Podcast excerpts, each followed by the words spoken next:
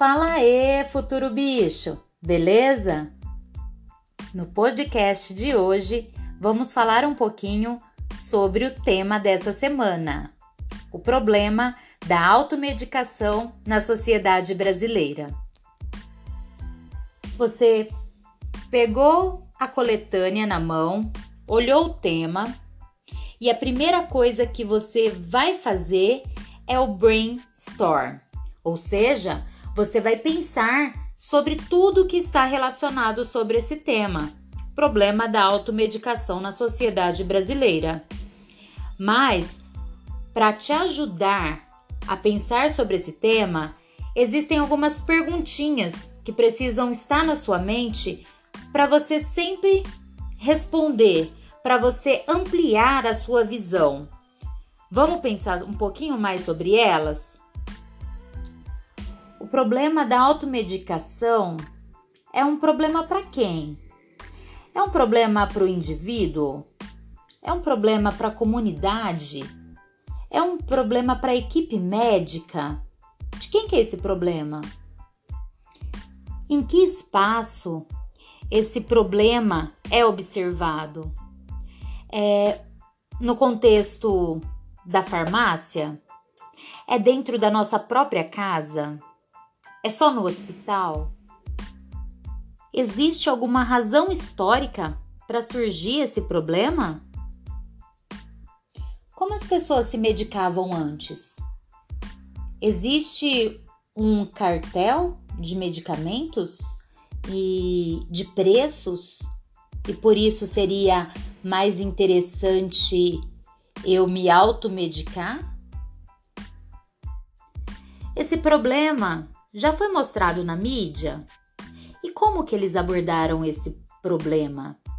De forma informativa? Eles mostraram de forma polêmica? Como que foi?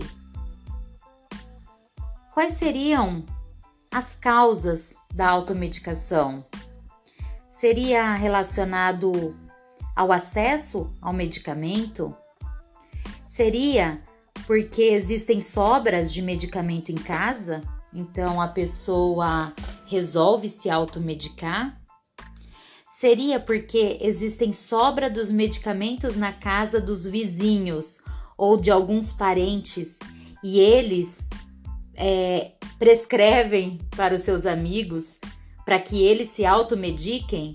Por exemplo, não, eu tomei esse remedinho aqui, foi bom para eu urinar. Toma também. Ó, tá aqui. Tomar remédio caseiro é automedicação? Então, os índios se automedicam? E quais seriam as consequências de se automedicar? Bom, se tomar antibiótico, a gente poderia pensar na resistência anti-inflamatório, problemas renais. Ainda existem problemas como alergia. Existem problemas que está relacionado em esconder os sintomas que estão sendo apresentados, porque você tomou um remédio que minimizou os sintomas. E existe algum grupo que se beneficia com isso? Ou ainda Existe algum grupo que se prejudica com isso? Além disso, a gente poderia pensar: por que, que esse problema ainda não se resolveu? Depois de tantos pensamentos, a gente vai para a coletânea. A coletânea vai servir para dar um direcionamento da posição que o, o examinador quer que a gente siga. Aí, olha, temos cinco textos nessa coletânea. O texto 1 um é a definição do que é a automedicação. Isso é importante para que a gente entenda qual é o contexto que ele está analisando. O texto 2 é uma charge. E vocês percebem que a televisão está jogando um monte de remédios, de medicamentos é, na pessoa que está assistindo. Ou seja, isso parece que é um estímulo publicitário para que exista automedicação. Ou você já esqueceu daquela frasezinha típica: se persistirem os sintomas, procure o médico. Lembra?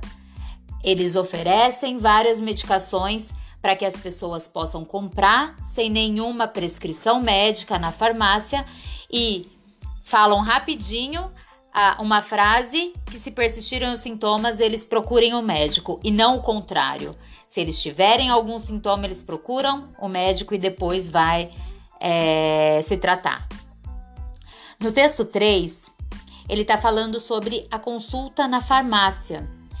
É, é uma, um problema, às vezes, de cultura, às vezes de conhecimento, às vezes é um hábito, né, da população que quando sente algum tipo de sintoma, algum tipo de desconforto, vai até a farmácia perguntar para o farmacêutico qual medicamento deve tomar.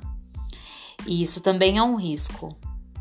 No texto 4 é mostrado três problemas: a dificuldade no acesso à consulta, a falta de conhecimento da população e o hábito da sociedade. Novamente, né? E no texto 5, a falta do acesso ao serviço de saúde.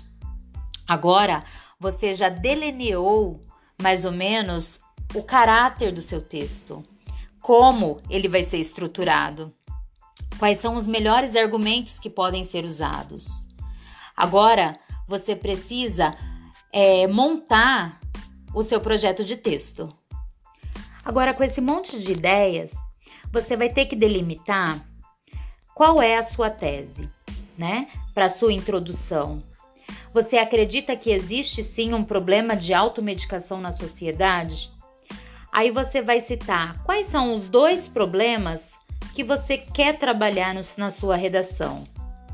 No desenvolvimento 1, você vai apresentar o primeiro problema, vai pensar qual é o repertório, qual é a fundamentação melhor que mostra este problema e por que, qual é a análise que você faz referente a isso. Você vai fazer a mesma coisa para o segundo parágrafo do desenvolvimento. Você vai apresentar o primeiro problema, que vai ser no tópico frasal, você vai escolher o seu repertório, a sua fundamentação como que você vai fundamentar essa ideia que você está falando e no terceiro, é, na terceira parte, qual é a consequência disso? E depois você vai fazer o seu, a sua conclusão, ou seja, a sua proposta de intervenção. Como resolver esses dois problemas que você apresentou. Não esqueça que na proposta de intervenção precisa aparecer os cinco elementos válidos: o agente, a ação, o meio ou modo, a finalidade e o detalhamento. Beleza? Espero que esse podcast tenha te ajudado a pensar um pouquinho melhor sobre esse tema da redação. E eu espero você para o próximo tema. Beijo, tchau, até mais!